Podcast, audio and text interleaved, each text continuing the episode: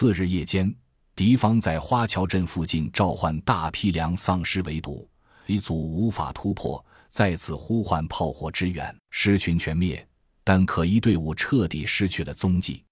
一组开始向市中心机动，准备与 B、C 两支队伍一起在望江楼公园附近围剿母体。第三日凌晨，C 组两名队员在望江楼公园入口处被母体袭击身亡，母体在其余队员集火中逃逸，进入公园内部。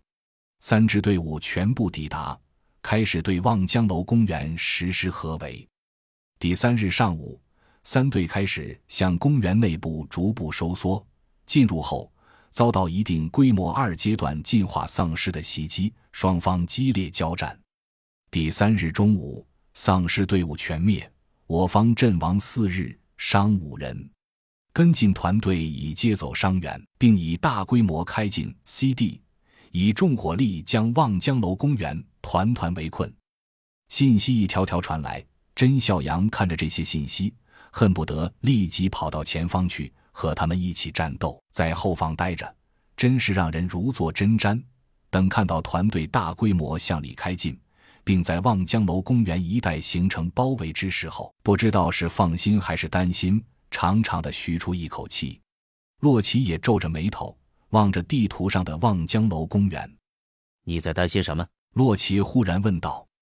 沉默了一阵，甄小阳低声说：“我不知道。”但我总觉得似乎有哪里不太对劲儿。你是担心那些神秘人？洛奇问道。甄小阳看着他，良久没有说话。忽然，内部信息频道又传来一条信息：CD 市周围丧尸群大规模集结，已在一夜间形成对 CD 市的半包围，仅与北方尚未合围。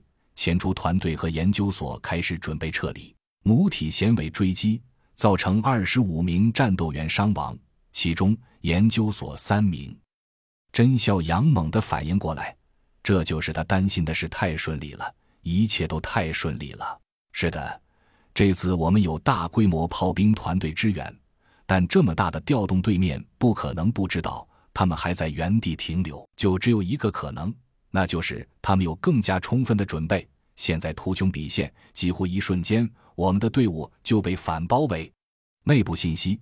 我方队伍在 CD 市动物园一带被反包围，后续炮兵向周边进行大规模轰炸，迟滞敌方推进，但狮群相对分散，效果不佳。同时，外围狮群开始向炮兵团队附近包围，炮兵团队随时准备撤离。